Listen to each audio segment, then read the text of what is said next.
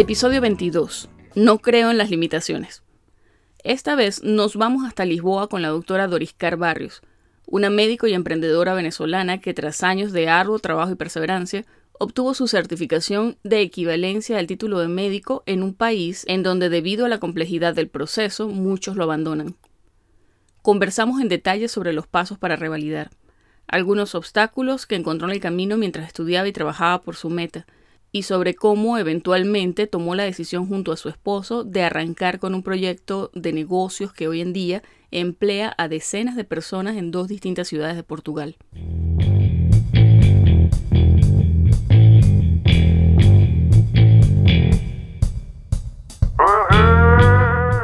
Estás escuchando Pluripotenciales, el podcast de la doctora Sheila Toro. Forma parte de una comunidad médica en la que se exalta cooperación en lugar de competencia y escucha voces auténticas que relatan historias de resiliencia, perseverancia y reinvención.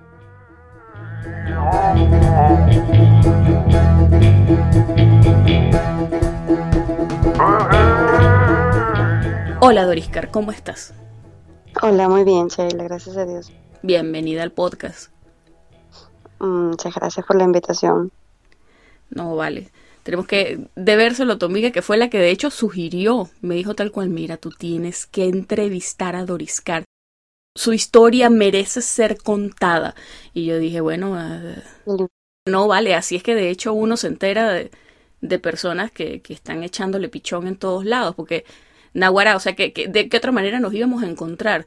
Tú estás en Portugal, estás lejísimo de donde estoy yo y aparte tú eres de Barquisimeto, así que voy a empezar haciéndote la misma pregunta indiscreta que le hice a otro doctor de Barquisimeto con quien ya nos entrevistamos. ¿Tú sabes tocar uh -huh. cuatro? No, yo, yo, yo, tenía miedo, yo dije que no sea nada que tenga que ver con tocar algo, que no tenga nada que tenga que ver con la música, con la comida es cualquier cosa, pero con la música. Pero ¿qué no, está pasando? No, Fake news entonces, porque ¿Qué, qué uh -huh. pasa? Uno asume que la gente que es guaro toca cuatro y un cuatro gigante cuando uno entra a Barquisimeto. Pero no todo el mundo que es guaro toca cuatro. Mm, pero es que es nada. Soy, de verdad, de verdad, eh, tengo que apuntarlo en las cosas que uno tiene que, que tengo que hacer de, de, de, metas en este año, quizás. Y tengo uno aquí en la casa que recién trajimos de, de Barquisimeto. Nada, está arrumado ahí. O sea, nadie lo toca. Pues. Yo tengo una amiga que tiene una niña aquí en Estados Unidos y bueno, su nena es americana y bueno, súper americana. Y creo okay. que lo más cerca que, que, lograron fue meterla en clases de ¿Sabes? Que es como okay. un cuadro chiquitico que tocan sí, los hawaianos. Es, es, como un cuatro chiquito. Y tú tienes un cuatro ahí, tienes que aprovechar. Sí, está, está ahí, ahí, arriba del closet. Voy a ver si lo, lo limpio bien y nada, empiezo a ver que, que, que me, si me pongo a, ver, a tocar, pues porque es una pena, ¿sabes? es un instrumento muy, muy característico de mi estado y que no lo sepa tocar, pues. Bueno, no digo nada porque yo soy una venezolana que no sabe bailar salsa. Bueno, yo pensé que iba a decir tambor, yo, bueno, tambor Menos. tampoco, pues. Menos. Eso me parece más complejo, pues, el tambor no, no... No puedo bailar ni vallenatos, y supuestamente vallenatos es fácil, sí, yo no, yo no bailo. O sea, yo soy la peor latina del mundo cuando hablan, no, pero tú eres latina, y yo, sí, yo... Ajá, sí, no pasa, sí, sí, sí. Me, me, suele pasar para este lado. Sí. Cuando, cuando estamos en alguna reunión donde hay muchos eh, europeos, que yo sabes que ellos son a veces un poquito así como que no, no bailan mucho, ¿no? Entonces ellos, ellos, ellos asumen que tú bailas salsa casino, pues. Bueno. Eh... Entonces ellos, ellos esperan un show y uno hace como que no, pero ya va. Yo puedo mover dos pasos, por, dos pies por un lado y dos pies para el otro, pero no es que me va a poner aquí a hacer vueltas y vainas, pues. Sí, bueno, sí, so, so, somos terribles embajadoras de la cultura venezolana entonces, pues todo el mundo baila. Sí. Menos nosotras. Pues sí. Pues. Bueno, y menos mi esposo, lo, lo, lo, cual es chévere porque ahí no baila él, no bailo yo, así que no ah, hay presión. Claro es más relajado todo. Mira, Dorisca, yo quería preguntarte, entrando en tema, ¿por qué Portugal? Porque yo entiendo que hay personas que, sí. bueno, no se tienen ascendencia europea, ellos sacan su ciudadanía y bueno, por razones obvias es más fácil para ellos comenzar en un lugar donde ya tienen esa parte migratoria resuelta. Pero en el caso tuyo y de tu esposo, no fue así. Sin embargo, ustedes le echaron pichón y se fueron para Portugal. ¿Qué los llevó a tomar esa decisión? Sí, eh, es que realmente es eso, eh, todo, casi todo el mundo que se viene para este lado es porque tiene descendencia europea de una u otra forma. Eh, nada, nosotros, yo, yo, nos casamos y a los cuatro días de casados, Saúl me dice, Saúl es mi esposo, él me dice que hay una posibilidad de irnos a, Europa a ver qué tal, a probar suerte, a probar suerte y luego regresábamos, pues no, no era para quedarnos, ¿no? Eran solo seis meses y íbamos a, a ver qué tal, no sé qué, y bueno, nada, eh, eh, aquí conocíamos un amigo de un amigo de un primo, no sé qué, era una, una, una cadena. Y bueno, cuando llegamos, pues nos gustó muchísimo y mm, ya después decidimos quedarnos. Pero no, no era nuestra primera opción, inclusive mi primera opción había sido Colombia. Ok. Y como en, en aquel momento, bueno, sí, sí, creo que sigue siendo así, el tema de la postilla, la legalización, eso demoraba un tiempo. Entonces lo aprovechamos como que bueno, mientras que en Venezuela se está legalizando esto, se está postillando, nosotros vamos y volvemos a venir, recogemos los papeles y nos vamos a Colombia. Eh, pero no, nos quedamos aquí. Y aquí no, aquí después em- empezamos a hacer más, mil, mil cosas y nos encantó tanto que, que estamos muy, muy contentos de habernos quedado. ¿Y qué les encantó? Yo, yo no conozco Portugal, así Sí. que mientras más detalles me puedas dar y me pintes el panorama, porque definitivamente tuvieron que haberse enamorado para cambiar los planes de esa manera. Sí, eh, bueno, primero creo que nos pasa a todos los venezolanos la seguridad, eh, la- la- sentirse seguro donde estés, eso creo que no tiene precio y para nosotros eso era muy, muy, muy valioso. Eh, aparte que eh, Portugal es un país muy bonito, pequeño, eso sí, pero muy bonito. Eh, la gente es muy acogedora, aun y cuando son europeos, ellos creo que de todos los, europeos son uno de los más acogedores. Eh, la gente es muy bondadosa, siempre está, eh, te quiere ayudar o está presta a ayudarte, muy poco el que no es así. Realmente los que yo he conocido, la mayoría siempre te quieren ayudar. Aparte, mm, nada, sobre todo la, la, la- ah, posibilidad obviamente de, hacer una vida aquí comparado con otro país europeo es mucho más fácil establecerte. Aún y cuando en las condiciones del, por ejemplo, el tema de los salarios aquí no es muy alto, pero igual eh, da para vivir bien y eh, en temas de, mm, de que poderte establecer, lo puedes, te puedes establecer sin ningún, sin tanto impedimento como, como en otros países europeos. ¿A qué te refieres a eso? Quizás, eh, no sé, obstáculos desde el punto de vista migratorio o a algo más. Sí, eh, más que todo con ese tema. Eh, Portugal te ofrece un poquito más de oportunidades con, es- con el tema de, de- de- de- con temas migratorios en, en general. Ellos son más, mm, hay más opciones para hacer. Para los que no somos, eh, obviamente, eh, descendientes o en este caso, eh, descend- de descendencia europea. vale, entiendo. Por eso decidimos totalmente quedarnos aquí, aparte que la comida también es muy buena. O sea, la comida portuguesa es bastante buena. De verdad que me gusta mucho la comida portuguesa. Vale, Y ¿cómo es la comida portuguesa? Yo, te- yo pienso en Portugal y pienso en embutidos y ese tipo de cosas. Sí, eso también comen mucho, ese tipo de, de- mira, tipo, no sé, como en Venezuela, pero aquí son como más secos, en Venezuela eran como más, mm, aquí son como con, con más tiempo, son más procesados, pues, en Venezuela eran como hechos al, al- al momento y ya. El tema de, de aquí de la comida, es- comen todo, mucho a base de pescado, bueno, inclusive el, el, el plato más típico portugués es el bacalao, aun y cuando no Oh, sea un, o, o no sea directamente eh, sea de, de Portugal, el pez es traído de Noruega, pero es su plato típico y en diciembre, en vez de comer allá, que ellos comen bacalao. Eso pues es sí para me contó una profe, la profe Juanita, con quien también grabé un episodio, sí me estaba diciendo que en Navidad hicieron un pescado grandote que era algo, Es, sí, bien típico. Ella está en España, pero sí me dijo, es más típico de Portugal, pero creo que lo celebró con personas que son de allá. bueno, en- entonces ese, ese es basado en mucho pescado y ese pescado es como, ese es el sello, pues, Vale. portugués, bacalao. Y ellos se sienten orgullosos, ellos se vienen a comer tu casa, su casa, entonces, mira, te preparé bacalao. Y aparte es un plato que ellos lo, nada, es la yaca de ellos. Claro, se puede comer en cualquier momento del año. Para ellos se puede comer en cualquier momento del año, pero en diciembre, sobre todo el, el, el 24, tiene que ser ese bacalao. De mil formas, lo preparan de mil formas. Y hablando más del Sí. proceso de equivalencia en sí, yo entiendo que puede ser largo, puede ser extenuante, y me dijiste incluso que revalidar especialidad puede ser tremendamente difícil. Pero bueno, vamos a hablar sobre tu caso como médico general. Y aparte, hace unos minutos, cuando estábamos probando sonidos, me diste una noticia muy buena. Me dices que ahora cambiaron Sí, un poco la, la cosa y ya no va a ser tan largo, al menos en tiempo, porque establecieron quizás con anticipación las fechas para presentarlos exámenes o entregar papeles los primeros, los próximos dos años. Sí, eso, eso es lo que, lo que comentaba.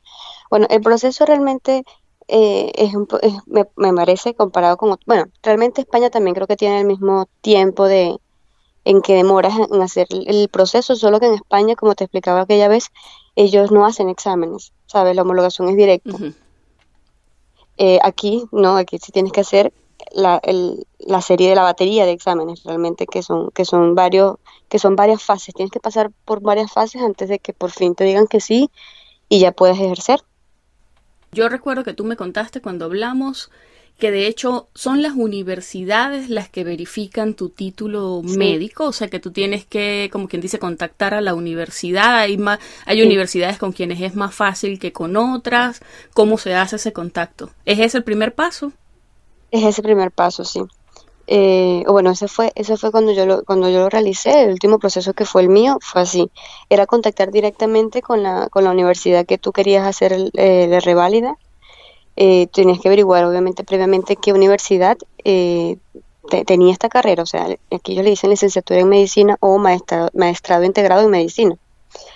Entonces, contactabas con ellos, eh, en Portugal creo que son nueve universidades, si no me equivoco, las que están, las que son en, eh, que puedes hacer el proceso con ellos. Está Universidad de Coimbra, Universidad de Porto, Universidad de Lisboa, Universidad Nova de Lisboa, que fue donde yo lo hice, Universidad de Algarve, hay muchas. Te vas directamente con ellos eh, y entregas los documentos que ellos te piden, que generalmente es el pensum completo, gracias a Dios que no piden traducción. Todo lo puedes entregar en, español, portugués e inglés.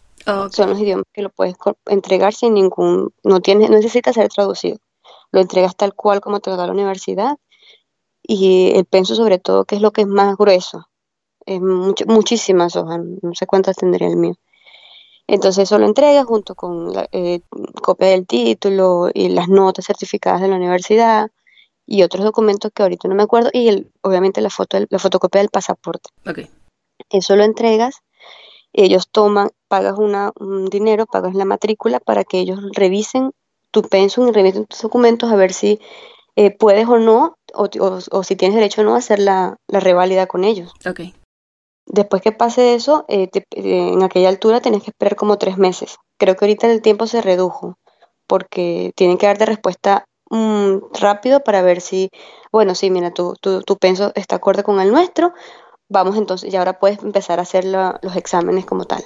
Vale, y en caso de que digan, mira, este pensum no se parece al nuestro, ¿te mandan a cursar materias extras? ¿Tienes que cursar esas materias con esa universidad? No, te dicen que no se puede, no se puede. Oh, o sea, es un no y no. no. hay forma de dar la vuelta, pues. Exacto, no, aquí no hay. No, que tú vayas. No, no, no, no pasa eso. Pero eso yo he visto en casos, ¿en qué casos? Lo vi en casos de universidades, es que no son, es que no son cursos como tal, bueno, fueron cursos pequeños de tres años en, de, de Asia. Creo que coincidí varias veces con un muchacho de Nepal, donde él tenía como un curso de medicina, pero no era una, una carrera como tal, ¿sabes? Entonces eso obviamente lo rechazan. También creo que una vez supe de un caso de una venezolana que era de, de, medicina integral comunitaria, de entrada lo rechazaron. Entonces, del resto, creo que ninguna, de un, ningún venezolano de, de universidades de siempre, tradicionales, las tradicionales las han rechazado no, no, no nos rechazan, no. Solamente aquellos, tipo los de Asia o, o inclusive de Angola también me parece que son como cursos de medicina, pues no son carreras como tal, no son licenciatura y ellos obviamente no, no, no, les pueden, no los dejan cursar. Sí, bueno, es que la, la forma de llegar a ser médico en todos los países no es la misma. Aquí, por pues ejemplo, la gente tiene que hacer un bachelor, nosotros no hacemos eso, nosotros hacemos un programa de 6, 7 años y somos médicos. No tenemos que cursar carreras antes de ir a medicina. No, imagínate. No, ya sería demasiado. Como si necesitáramos más. Pero bueno, en fin. Cuya también me hablaste, me, me contaste que tuviste que presentar un examen de selección simple bueno, una batería de exámenes como tú lo dijiste, y aparte tienes que demostrar suficiencia en el idioma, al menos en la parte médica. Sí, eh, el después que ya, bueno, ellos te dan el, te dicen, mira, sí, eh, tu currículum, tu, perdón, tu pensum está acorde con el nuestro, ahora puedes hacer los exámenes. Ok, entonces ahí comienzan los exámenes. Em, el primero que hace es de la lengua portuguesa y es de gramática.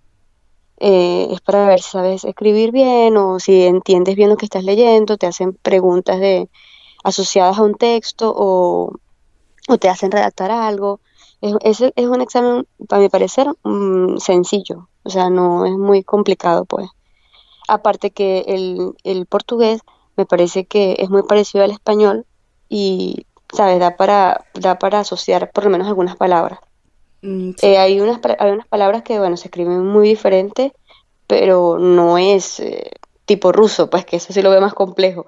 O inclusive la chica que está en Alemania, o sea, o el alemán, ¿sabes? Que... Sí, sí, se puede reconocer, pues, al menos de forma escrita, porque te cuento que yo una vez me fui súper confiada, bueno, mi esposo y yo, en aquel entonces éramos novios, y nos fuimos súper confiados con eso a Brasil.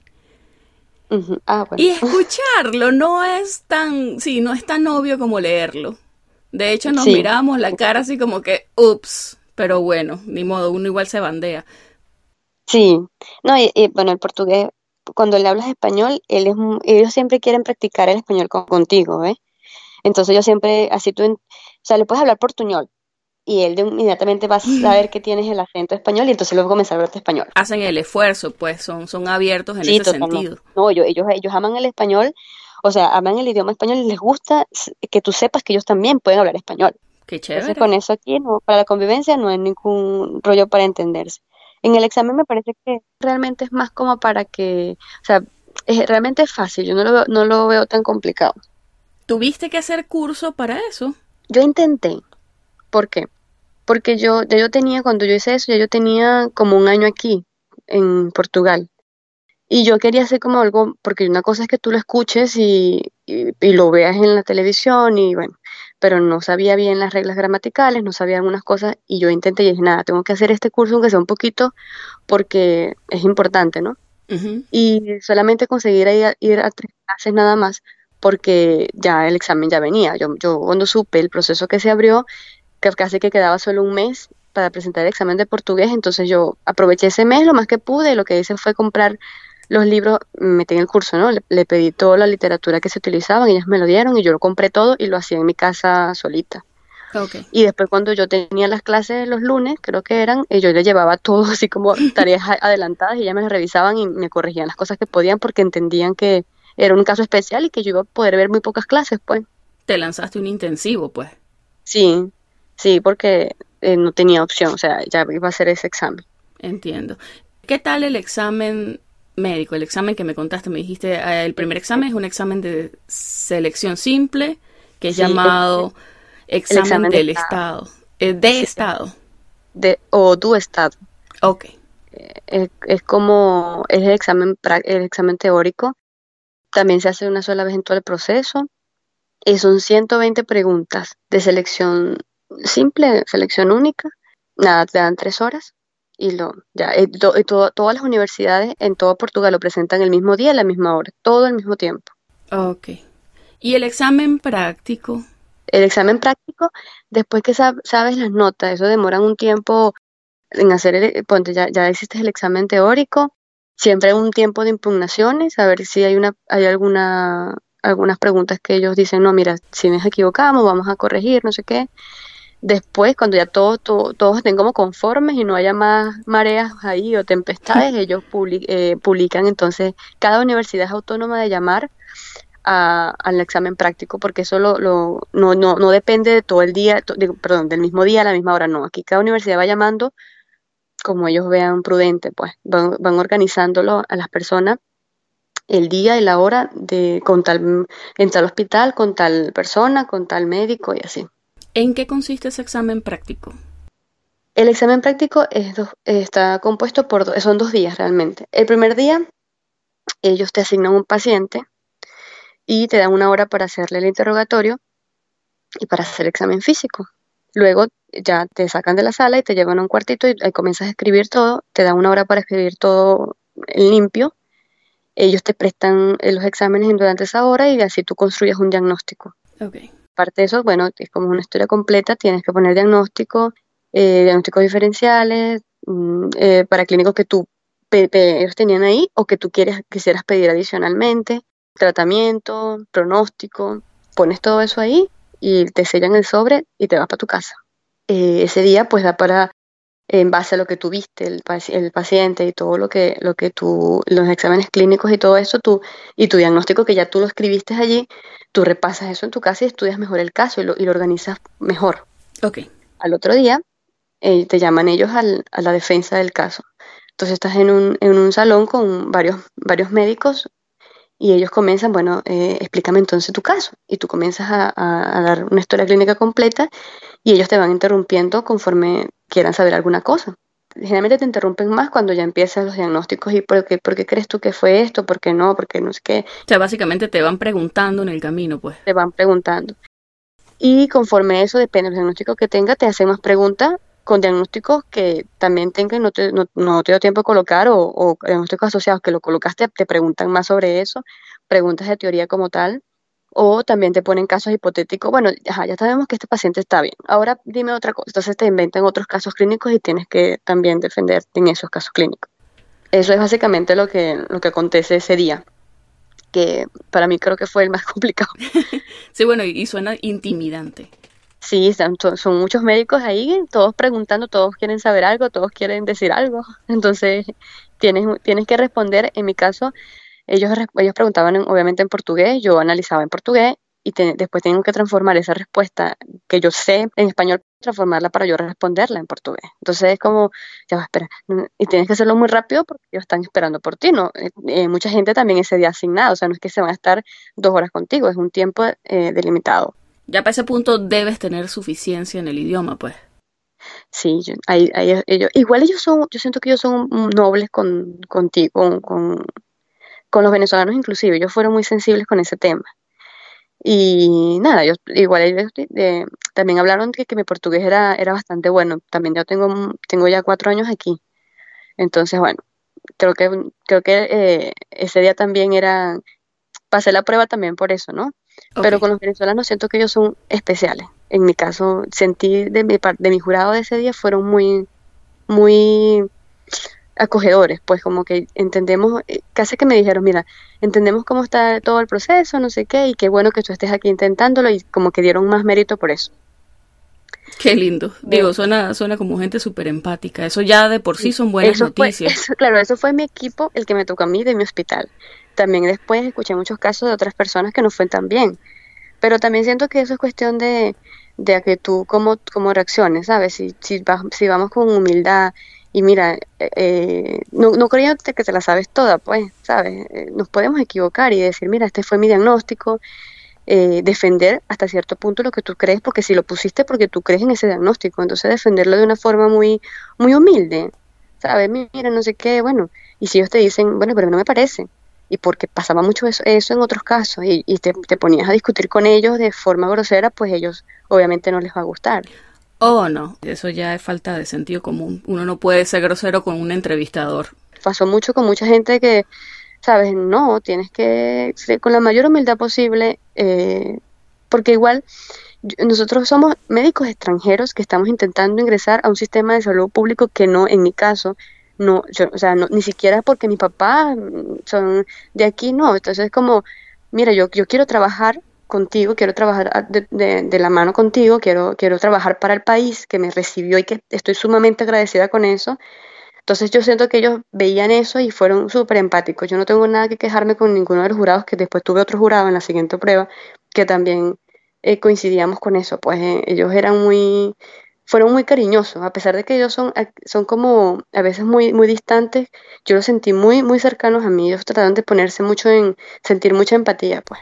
Bueno, eso son buenas noticias, pero Guye, volviendo al tema que, que, mencionaste, yo digo que a mí me parece falta de sentido común independientemente de si somos venezolanos o somos de donde sea, porque digamos que incluso en casa, o sea, tú no le vas a hablar de forma abiertamente desafiante a una persona de quien depende que pases un examen o no. Es algo tan simple y no depende de que la persona tenga un cargo mejor que tú o no. O sea, es una cuestión de respeto general. Es como cuando tú ibas a pedirle un favor a la secre del departamento y tú le llevabas un cri-cri. O sea, escuche, ubícate. Lo vi mucho, o sea, como que no, tú estás pidiendo, entonces si no te gusta, tienes que saber y tienes que ubicarte donde estás. O sea, estás en un país que no es el tuyo. Y así fuese tu mismo país, tienes que como, o sea, pero ¿qué cuesta? Me parece que la humildad siempre tiene que estar al frente, ¿sabes? O sea, eso me parece tan importante.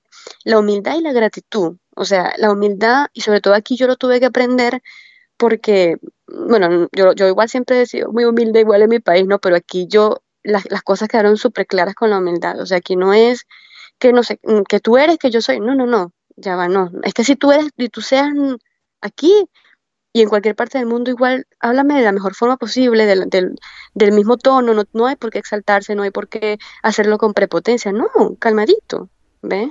No, bueno, yo te digo, o sea, independientemente de donde sea, diría mi mamá, eso falta de palo.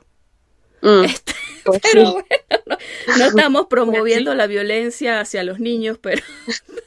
pero bueno, sí. Pero es una forma de expresarlo, o sea, hay, hay, de todo en esta gente que está más ubicada que otra. En fin, mira, volviendo a los exámenes. Tú me contaste también que ante el Colegio de Médicos tuviste que presentar un examen de comunicación oral. Ah, sí, ese es el examen. Sí, pero es que nos saltamos un paso. Después del examen práctico. te digo, ese es largo. Sí, Son sí, muchos exámenes. práctico, tú tienes que ir a, presentar tu trabajo de grado o un trabajo de, investigación que tú hayas hecho, o en su defecto, un relatorio curricular. ¿Ves? Okay. Igual te, estás con otro jurado, diferente al que te atendió la otra vez, y aquí simplemente, eh, bueno, nada, te hace, es defender tu tesis. Prácticamente es eso o defender tu currículum en dado caso que no hayas querido presentar tesis. Entonces ellos te comienzan a preguntar cosas de, de, sobre tu tesis o sobre tu actividad laboral en Venezuela. Es eso. En Venezuela o donde la hayas hecho. Este sí es más corto, creo que dura media hora y ellos aquí son más, mm, igual tienen nota, pero no son tan, no es tan decisivo como el otro. O como los otros. Y ya, esta sí es la parte final. Luego, mm, viene el otro. Esto es ante la universidad, o sea, todo esto que hablamos ante la universidad. Es la universidad. Luego que ya acabó todo este proceso, ya te dan tu certificado de que ya, ya tu equivalencia está hecha y que ya puedes inscribirte en, la orden o en el colegio de médicos, pues. Okay.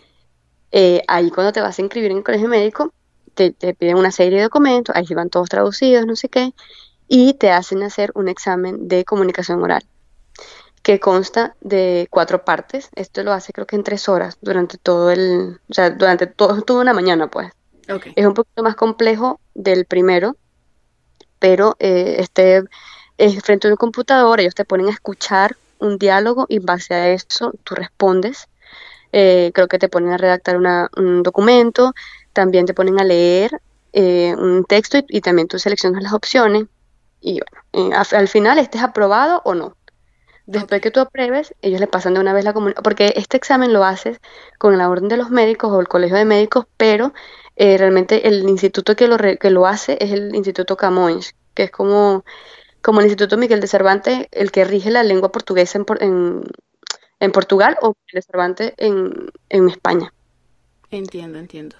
Entonces, eh, creo que es, más o menos la similitud. Entonces, te, vas a ese instituto, ellos te lo hacen y ellos le pasan los resultados al colegio de médicos después y el colegio médico te envía un comunicado y te dice, mira, eh, aprobaste, entonces ya estás listo, ven a sacarte la fotico para el carnet y se acabó el proceso.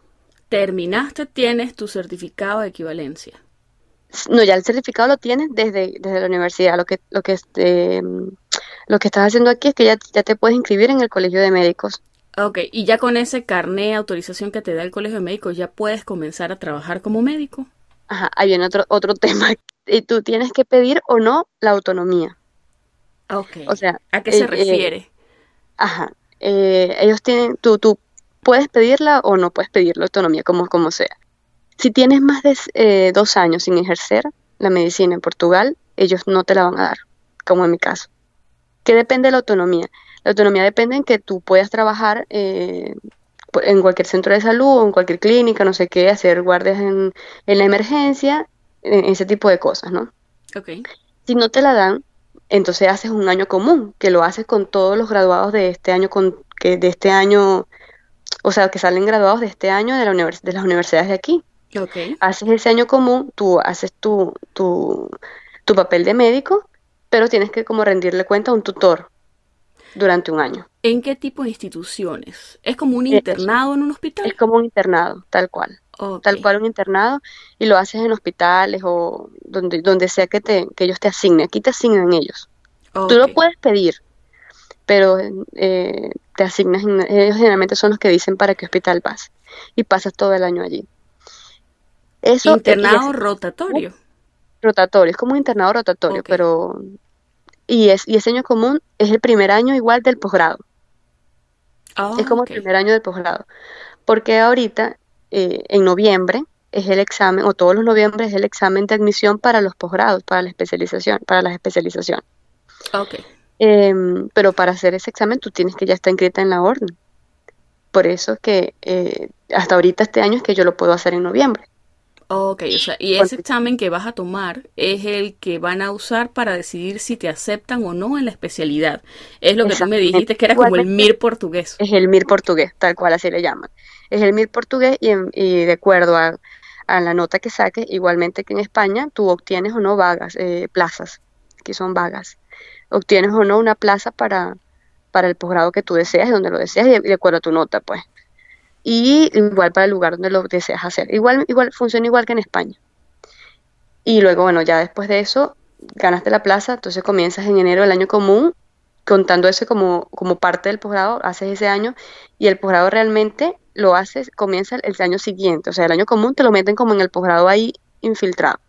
O sea, tienes que hacer, siempre comenzar por un internado cuando haces posgrado, pues.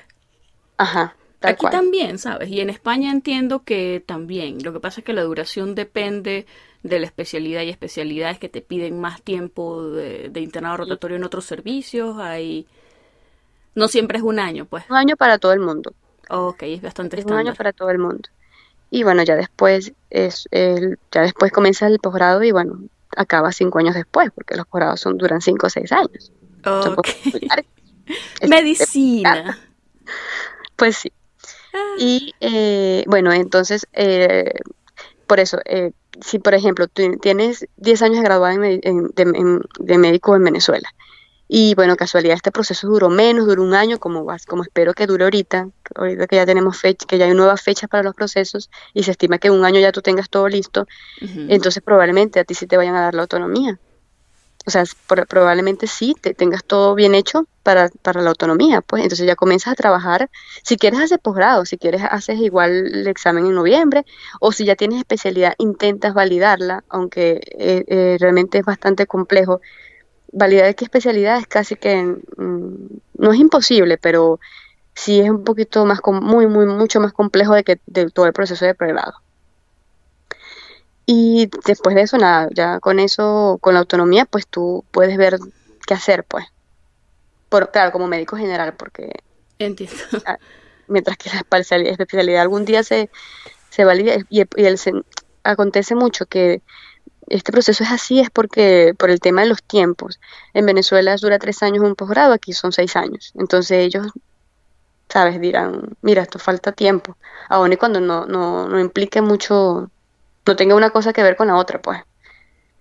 si no sean muy diferentes, igual si la duración es más larga, supongo que ellos mirarán con sospecha, bueno, este pana se hizo entrevista en tres años, ¿por qué? Y estamos hablando de especialidades primarias como medicina interna, pediatría, esas especialidades que tienden a ser más cortas, también seis años. Sí. Y las especialidades más largas, no sé, neurocirugía, ¿cuánto puede durar? Creo que son ocho. Creo que hacen después de seis, hacen dos más, creo. Oh. Eh, y, eh, por ejemplo, en el caso de mm, la, la, más corta es medicina general y familiar, que son cuatro. Y creo también medicina de deporte, que son cuatro. Ok, o sea que igual hay alternativas, pues. Sí, sí, hay otras más cortas, tipo esas, esas dos.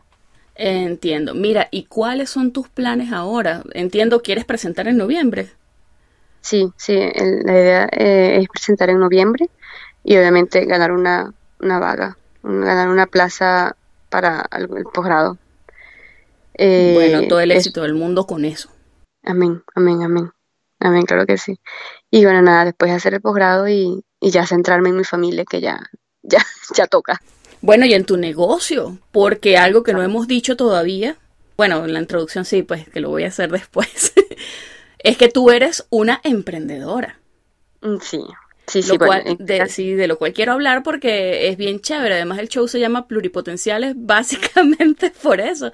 Porque Exacto. uno como médico, bueno, y no como médico, o sea, cuye podemos hacer cualquier cosa. No solamente tienes que hacer, que tomar un camino para llegar al fin. sí. Entonces quería preguntarte acerca de esa iniciativa que tuvieron tu esposo y tú de comenzar un negocio y entiendo que está creciendo, de hecho están montando una segunda sede, es un spa que se llama Ecomasaje. Sí, ecomassage, sí. Te cuento porque esto es un bebé. Esto es para nosotros, eso yo lo siento como un hijo. papá. Y digo para nosotros porque es un, es un proyecto de, de- de mi esposo y mío, pues. Eh, nada, cuando, eh, cuando llegamos aquí, nosotros empezamos a trabajar eh, del tema de la, de, de trabajar de lo que tocaba hacer, porque bueno, nada, teníamos que subsistir en un país que no, que no era el nuestro, pues. Entonces comenzamos con, yo comencé en un restaurante, en, la cocina, lavando loza, platos en este caso, y Saúl era eh, mesonero. Entonces nada, después eh, pasó mucho tiempo y eh, nos ya conseguimos nuestros, eh, nuestra estabilidad migratoria aquí. Y bueno, nada, después eh, Saúl durante un tiempo él estudió medicina china en Venezuela, pero cuando estaba, tenía como 15, 16 años y no era una, lo hizo, lo quiso hacer porque quería hacerlo, pues no era una cosa, no era una, tipo, no era una, una pasión que él tenía, no, no tanto. Pero aquí, cuando, cuando, uno- cuando llegamos, había que también trabajar de lo que saliera, por decirlo de alguna forma, y él comenzó en un spa, trabajando en un spa de, de una persona, de, un- de una señora que, que lo probó y dijo, mira, tú eres bueno. Y era tipo masaje terapéutico. Nuestro espacio es de masaje terapéutico. Nos- eh, también hay relajantes, ¿no? Pero es más un centro de masajes de terapias orientales eh, basados en masaje terapéutico, o sea, para quitar contracturas y para quitar dolores. Entonces comenzamos con, por ahí, comenzamos, eh, Saúl le gustó mucho esa, área, me lo planteó, yo dije, no, vamos, vamos con todo con eso. Y nada, toda nuestra energía de- desde ese momento que él descubrió su pasión por esto y la mía también, entonces empezamos los dos a, a primero a ahorrar y segundo a, a- a ver cómo hacíamos para, para hacer lo nuestro, lo propio, lo, lo- que fuese nuestro negocio. Y así fue que surgió Ecomasaje. Y nada, hasta, hasta ahora es un negocio que está creciendo, gracias a Dios. Estamos haciendo otra sede en Porto, la primera está en Lisboa. Y ahora tenemos, en total creo que son 23 terapeutas, más el resto del equipo, que son las recepcionistas, las gerentes, y más personas que nos acompañan y nos ayudan siempre a que Eco- Ecomasaje funcione muy bien. O sea que es un negocio grande. Sí, ya después cuando te das cuenta cuántas personas son, sí. Sí, 23 terapeutas suena como bastante. Sí. Mira, ¿y cómo planeas tú compaginar eso con la medicina? Porque a mí también me gusta, bueno, a mí me, me encanta tener muchísimos proyectos alternos, pero de hecho en algún punto en la escuela de medicina, y no soy la única, he hablado con mucha gente que, que le ha tocado lo mismo, en algún punto abandonar todo lo demás porque de alguna manera medicina como que requiere bastante, Mucho. sí, Mucho bastante tiempo, ¿no? tiempo, bueno, sí, Dedicación. dedicación, sudor, lágrimas, Claro, energía, juventud, lozanía, porque hasta arrugas te salen. Ay, Dios mío. Sí, Todos sabemos que hay un componente bien importante de sacrificio de por medio. Entonces, ¿cómo piensas eso? Compaginar la Doriscar emprendedora y negociante con un entrenamiento en un posgrado. ya en, cuando primero creo vo- voy a escoger, a mí me gusta mucho, inclusive el posgrado que yo más quisiera hacer, bueno, porque me gusta mucho es la es psiquiatría. Eh, pero ahora, sabes, tengo este, este proyecto, está, está en eh, ecomasaje creciendo porque también es ecomasaje anestético. También hay una parte de estética que en Lisboa no, no, no se abrió porque el espacio, ya crecimos tanto con, con los masajes que no hubo más espacio para la estética, pero aquí en Porto hay un espacio exclusivamente de estética. Entonces, eh, probablemente yo vaya a, a tomar algún posgrado que tenga que ver tipo con fisiatría o en su defecto con alguna, alguna parte de medicina estética. O sea que de hecho te estás replanteando la especialidad precisamente para tratar de mezclarlo con, Claro. con tu negocio.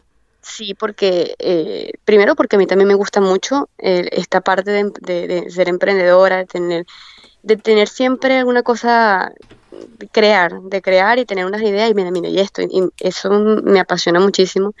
Y aparte también me gusta la medicina.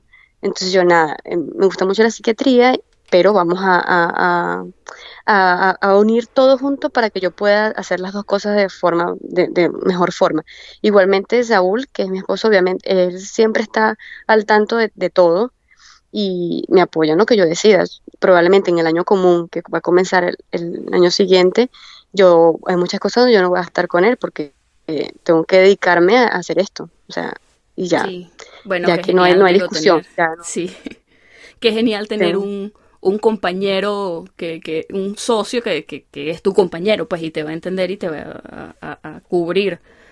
Claro, eso ya, ya está, estamos súper claros en que, en que cuando hubo, cuando hubo el momento de, de, de hacer con masaje el primero, estaba yo al pie del cañón, a la, a la, par que yo estaba haciendo lo de medicina, pero estaba yo a tiempo entero. Luego este también, estoy yo aquí a tiempo entero cuando ya llegue el momento de, de hacer lo que, lo que, porque tengo que hacerlo, no, no tengo opción de no hacer daño común, sino nunca tengo la autonomía y si no, nunca puedo hacer otra cosa, ¿ves? Claro, no, y no puedes hacer por tu cuenta. Claro, esto es una cosa, no, yo no, no, no puedo, no puedo negociar el daño común. Pero bueno, ya, ya está súper claro y bueno, yo, me siento muy feliz por, por esto, por, por lo que hemos conseguido y porque cada vez que yo puedo, yo, yo cuento nuestra historia para que la gente no tenga miedo y que la gente se arriesgue a que si creen algo, si la gente tiene un sueño, así piensa que es chiquitito, si trabajas en eso, lo vas a hacer. Solo tienes que creértelo tú, porque si tú no te lo crees, ¿cómo lo vendes? ¿Cómo lo muestras? ¿Cómo lo, lo dices? ¿Quién te acompaña si ni siquiera te lo cree? Entonces, para nosotros, para mí, Ecomasaje es eso, es ver materializado un sueño que tuvimos un día loco que nos acostamos y al otro día nos levantamos con esta idea y, ah, pero ¿cómo vamos a hacer? Pero es que somos muy chamos, pero es que, ¿cómo vamos a hacer con, el local? ¿Tú crees que nos van a alquilar un local a nosotros siendo extranjeros? ¿Y tú crees que no sé qué? Sí, ¿sabes? E, eran muchas dudas que teníamos en la mente, pero, ¿sabes? Y al final todas se disiparon y todas fueron, nada, vamos a darle, vamos a darle porque no, no tenemos más tiempo, hay, que seguir en eso. Sí, sí, y, claro. Eh, no, bueno, y claramente ustedes pensaron todo de forma muy estratégica. Digo, esto que tú me estás diciendo, o sea, pensar en, en, bueno, ya no psiquiatría, sino algo relacionado al negocio. O sea, lo están viendo todo de forma súper estratégica. Exacto, ahorita porque vemos que está la posibilidad, que está la madera, o sea, que tenemos más oportunidades, que está, ya Ecomasaje es una marca europea, porque la registramos en toda la Unión Europea, entonces vamos a darle, no, no, no hay por qué, no, no veo por qué no hacerlo, ¿ves? Claro. Y mm, nada, yo simplemente cuando creo en algo, lo siento en el corazón, digo, ay, aquí, yo siento, lo siento, lo siento, pan, pasa, o sea, hago que pase por todas las cosas, o sea, no, no, no me gusta, no creo en, en, las limitaciones, no me gusta que la gente, no, es que ustedes no pueden, sí, sí podemos. Es que es, inclusive esa palabra me gusta mucho cuando la gente dice, no, es que eso no van a poder hacerlo. Ay, eso parece que me activa algo. Te entiendo 100%. Aunque sea por llegar a la contraria, la humanidad, eso de alguna manera uno lo alimenta y lo ayuda a echar para adelante. Yo, yo también me muevo de esa manera, así que yo te entiendo. Claro, como que no, si, si tengo vida, tengo salud, vamos a darle no tengo, no creo que porque no se pueda. Y bueno, ese también era con esto de la medicina, pues mucha gente, no, cuando yo llegué aquí, no, ese título lo vas a tener que engavetar. Oh, y yo, mi Dios santo, yo eso como que yo, bueno, tampoco decía nada porque, porque bueno, quizás ellos tuvieron que engavetar, engavetar sus, sus títulos, pero yo no tengo por qué hacerlo. Sí, es que definitivamente tu determinación y cómo pienses tú hace una diferencia, porque justamente, sí, es que yo no sé, yo siento que el podcast me ha dado oportunidad para hablar con tanta gente súper impresionante y una cosa que veo común y repetirse en la gente que alcanza sus sueños es eso, es la, eh, lo decimos aquí mindset, pero es básicamente la forma en la que tú piensas y tú procesas tus pensamientos. O sea, tú ves un reto, pero lo ves también como una oportunidad. Tú dices, cuye, esto es difícil, pero cuando yo lo supere, esto va a ser genial. Entonces, sí, definitivamente la forma en la que tú interpretas cómo ciertos obstáculos se te van presentando en el camino hace una diferencia. Total. Sí. Entonces, es eso. Y yo me acuerdo mucho, no, pero aquí médico, yo no conozco a nadie que haya ninguna, ninguna eh, profesión se pueda homologar. O sea, no se puede. Eso es, muy, eso es mucha plata. O eso es muy muy largo el proceso. Y yo, ah, bueno, obviamente, yo, yo eso sí lo digo, es largo, pero yo lo volvería a hacer muchas veces porque la satisfacción que, que, yo siento por haberlo conseguido, creo que, creo que sobrepasa cualquier madrugada que pase, porque pasé muchas madrugadas estudiando para estos exámenes, porque como, como te decía otra vez, cuando, cuando yo empecé todo ese proceso trabajaba en restaurantes 12 horas por día.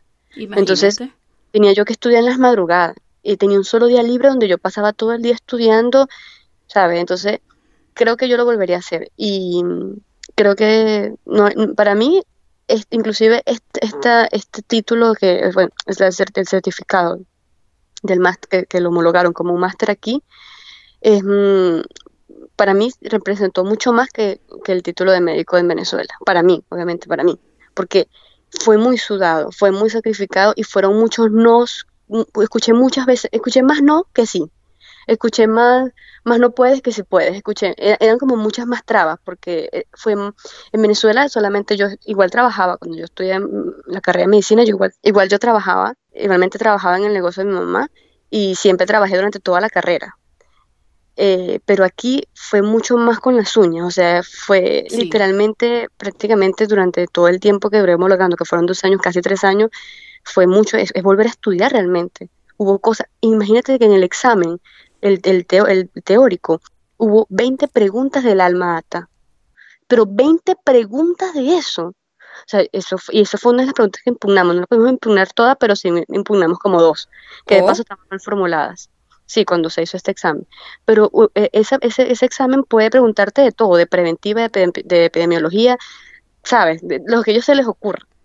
Entonces, tienes que estudiar mucho para ese examen. Realmente creo que es un, filtro muy importante. El, escrito es un gran filtro, igual que el, práctico, pero el escrito es el peor porque tumba la mitad de las personas, ahí se caen. O sea, ya el proceso va por la mitad eh, de la cantidad de personas que llegan a ese y pasan ese, es la mitad nada más. El, porcentaje de reprobados es altísimo. Entonces, bueno, eh, por eso me siento muy, muy feliz de, de haber hecho eso aquí. Y también con lo del, lo del negocio, pues pienso que, que es una oportunidad también para mucha gente extranjera o, que está en otros, venezolana que está haciendo cosas en otros países que también se pueden, que también lo pueden hacer. O sea, es solamente de, tener determinación y, y, no creer tanto en la gente, que la gente dice que siempre dice que no se puede, no se puede, no se puede, no se puede. Sí se puede. si tú quieres, está en tu corazón, sí se puede. No creo en los no, no me gustan los no. Bueno, Doriscar, de verdad que mira, muchísimas gracias por animarte a conversar con nosotros hoy. Y yo por lo general cierro diciéndote, cuye, mira, ¿será que le puedes dar un consejo a alguien? Ya tú lo hiciste. Ya tú lo hiciste. No, perfecto. Muchísimas gracias a ti por la invitación y me parece súper bien lo que haces también, de que muestres las historias de muchos médicos que están afuera volviéndose a reinventar otras situaciones o otros trabajos o quizás mostrando cómo fue que ellos consiguieron volver a hacer eh, lo que ellos hacían en Venezuela, que era la medicina en otros lugares. Eso me parece súper bien porque da como aquella esperanza de, mira, él lo pudo hacer, yo también lo voy a poder hacer. Claro, así nos motivamos todos. También me meto ahí en el cajón. Pero bueno, un millón, mira, todo el éxito del mundo. Felicidades en tu negocio, felicidades por la certificación. Y nada, para adelante. Igual para ti también. Voy a apoyar muchísimo tus podcasts para promover lo mismo que estamos diciendo. Bueno, compártale con sus amigos y denle like. Suscríbase en la campanita y todas esas cosas. Dale, pues. Bien, bien, voy a promover. Gracias, muchísimas gracias. A ti, a ti, Chela, muchísimas gracias.